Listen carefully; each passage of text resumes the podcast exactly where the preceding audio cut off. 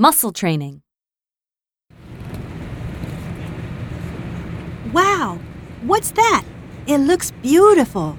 We're just outside Snowshill now. That's Hill Barn Farm over there.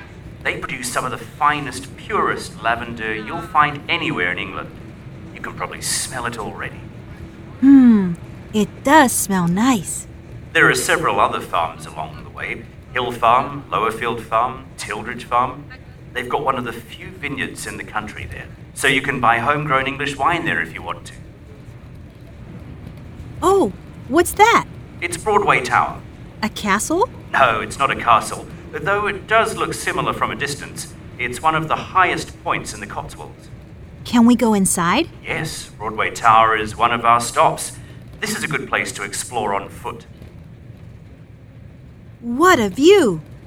It certainly is. Just like the guide said, you can see 14 counties from this place all the way to Wales.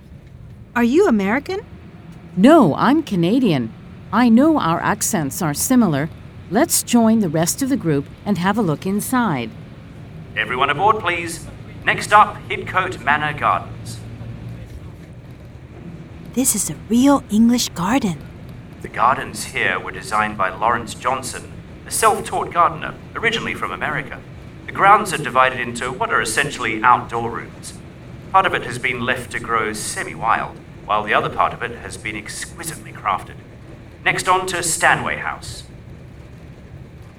Stanway House is a typical manor house of the Jacobean period. It was first owned by Tewkesbury Abbey and then the Earl of Wemyss. Water Garden, one of the most beautiful in the world, is most likely the creation of Charles Bridgeman. The grounds also include a fountain that shoots water up 300 feet. It's the tallest such fountain in the world, even taller than the Fountain of Fame in Segovia. There are a total of eight ponds on the property,